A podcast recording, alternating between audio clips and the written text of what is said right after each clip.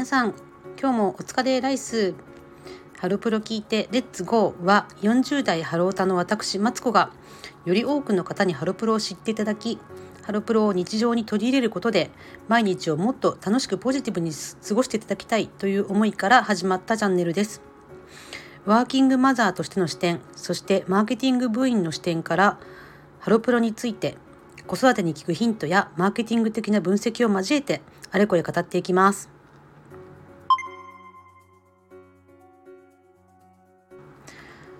さて本日の明日に生きるハロプロの言葉はお疲れライスです、えー、これ初回から毎回お疲れライスって言っていてなんだこいつ寒いって思ってる方もいらっしゃるかもしれませんがこれはですね実はハロプロ用語なんですね。で私がまあ最初の自己紹介の時にもお伝えしたようにもともとキュートのファンだったっていうのもあってキュートオタの方はご存知かもしれませんけれどもこれはですね元キュートの萩原舞さんがブログで毎回ブログをブログを始めた頃ですね2010年ぐらいとかですかに毎回ですね「お疲れライス」って冒頭に挨拶してたんですね。で全然意味ないんですけどなんとなくですねあの時って萩原さんまだ中学生とか高校12年生ぐらいとかだったと思うんですけど、ね、そうやって「お疲れライス」っていう言葉を毎日言ってみんなにみんなを和ませてくれてたなっていうことを思い出してですねあの「お疲れライス」って言葉を使わせてもらってます。まあ、全然ねちょっと寒い自分でも寒いなとは思いながらですねなんかまあ皆さんこれ聞かれてる方子育て中の方もいらっしゃると思いますしいろいろな方がいらっしゃると思いますけれども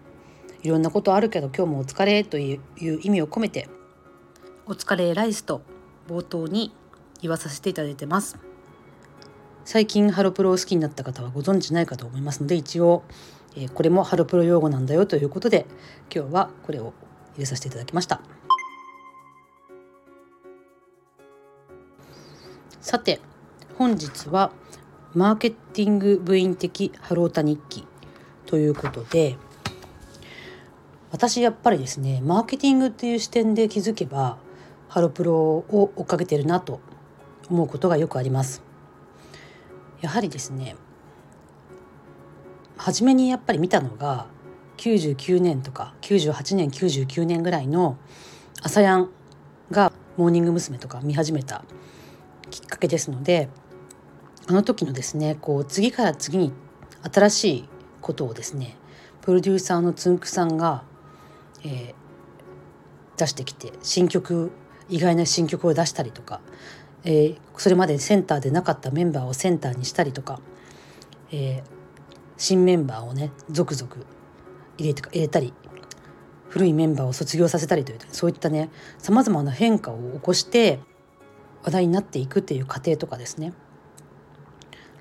もともとそんなに人気がなかったグループがやって国民的本当の国民的スターになっていくまでという過程をね見ていくのが楽しかったんでやっぱり常にそういったねワクワクするようなストーリーそしてプロデュースする側の視点も盛り込みながら、えー、それほど売れていなかったグループが有名になったり注目されて売れていくストーリーっていうのをなんか心の中で常に求めてるなって思う時があります。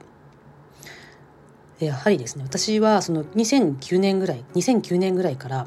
急騰を、まあ、チェックするようになってでその頃はですね初めては、まあ、これまた別の時にお話ししたいんですけど初めて私がキュートの現場に行ったのは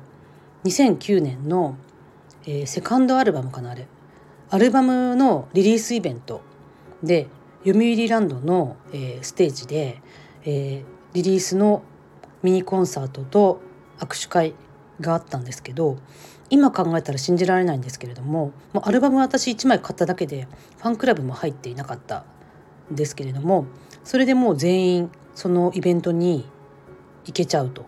行けてコンサートが見れて握手もできてしまうというですね。それでもまあ席全然埋まってなかったですね後ろの方とか。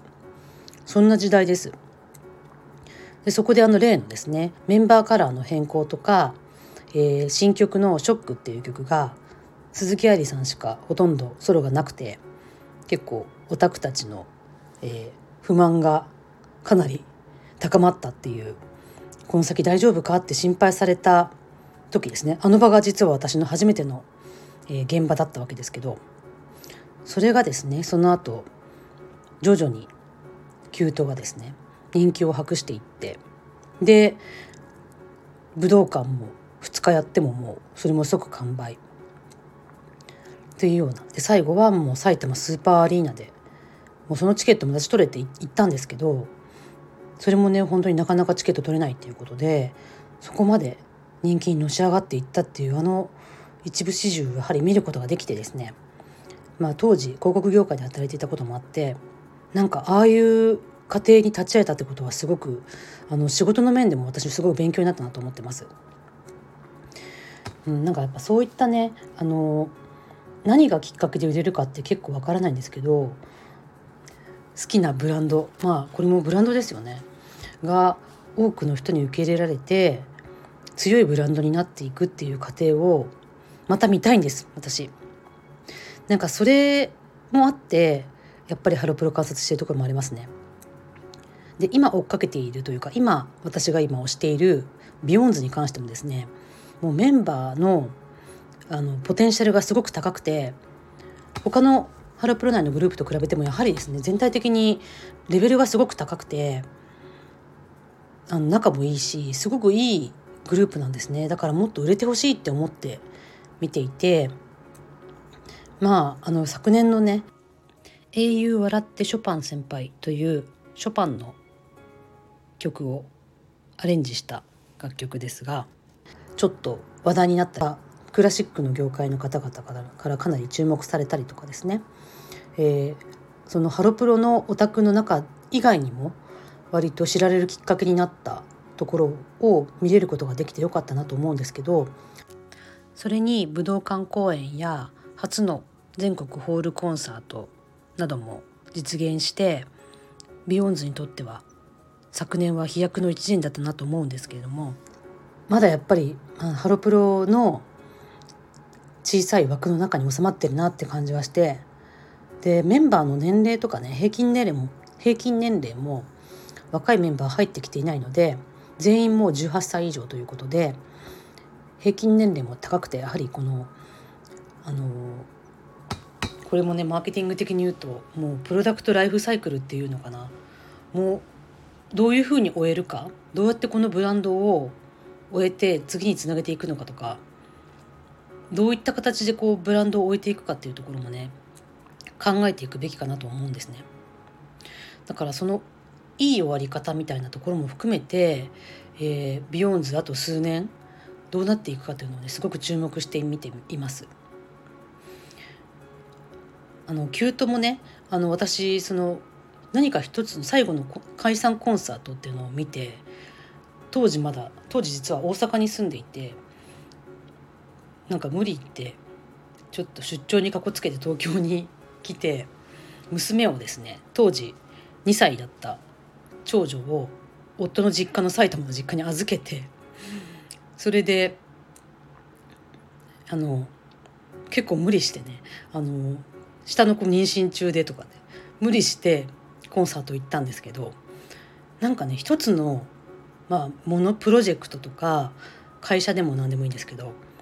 スポーツ選手でもいいんですけど誰かの何かの引退とかあの何かのものの終わりの節目としてですねあのコンサートって本当に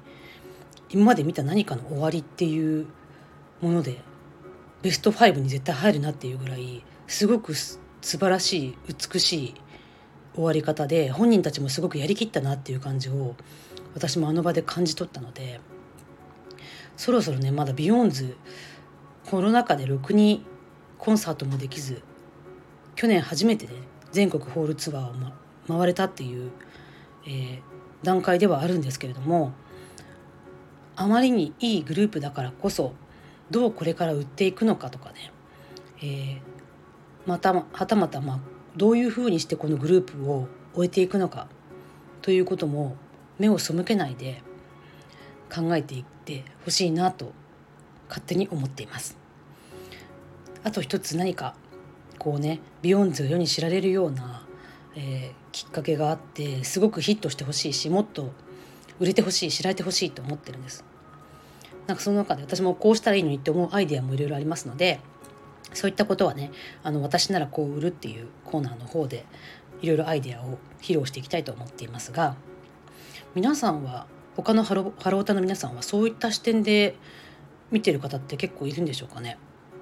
もう私は考えてみたらもう常にそういう感じでああもっとこうやったら売れるのになとかここでこのこの子をセンターに持ってきたのはすごいなとかなんかねそういったことをなんか思いながら観察するっていうところも私はハロプロを見ている楽しみの一つだなと思います。